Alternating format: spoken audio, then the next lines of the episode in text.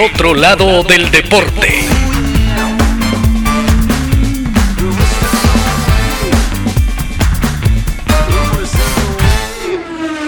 Hoy presentamos Tras las pistas del éxito.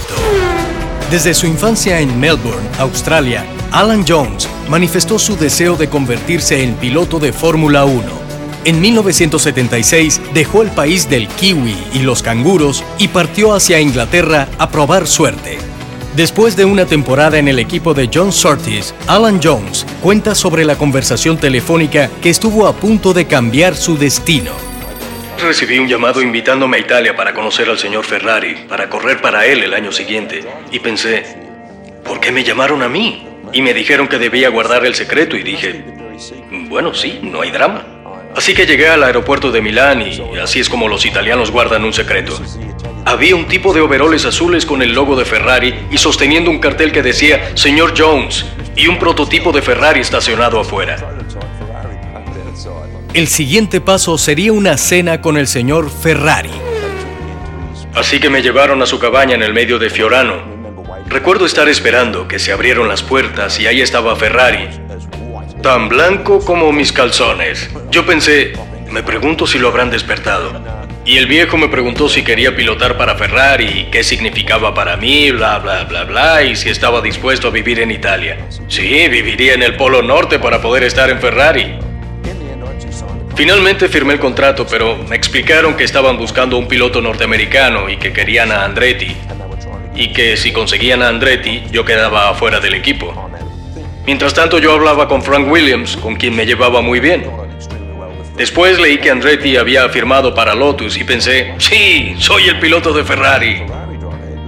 Alan Jones ya tenía un pie en la escudería Ferrari. Sin embargo, el piloto estaba por descubrir que los negocios a veces se presentaban con curvas engañosas y no tardaría en tropezarse con una de estas curvas.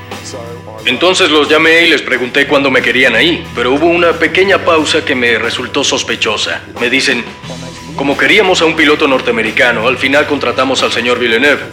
Dije, qué bien, me alegro. ¿Qué hacemos con el contrato?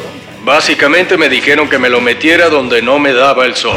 Alan Jones demostró que sus reflejos no solo estaban capacitados para evadir los peligros de la velocidad, sino también para eludir las tretas de las escuderías. Enseguida telefoneó a su amigo Frank Williams. Frank, estuve pensándolo mucho y quiero conducir para ti. Y él me dijo, veámonos, pero debes guardar el secreto. Y pensé, no, de nuevo no. Alan Jones estaba más cerca de coronarse campeón con la naciente escudería de Frank Williams. Frank sacaba lo mejor de ti sin amenazas ni nada de eso. La química en la escudería Williams engranaba tan bien como sus vehículos. Alan Jones ya era oficialmente un piloto de Fórmula 1.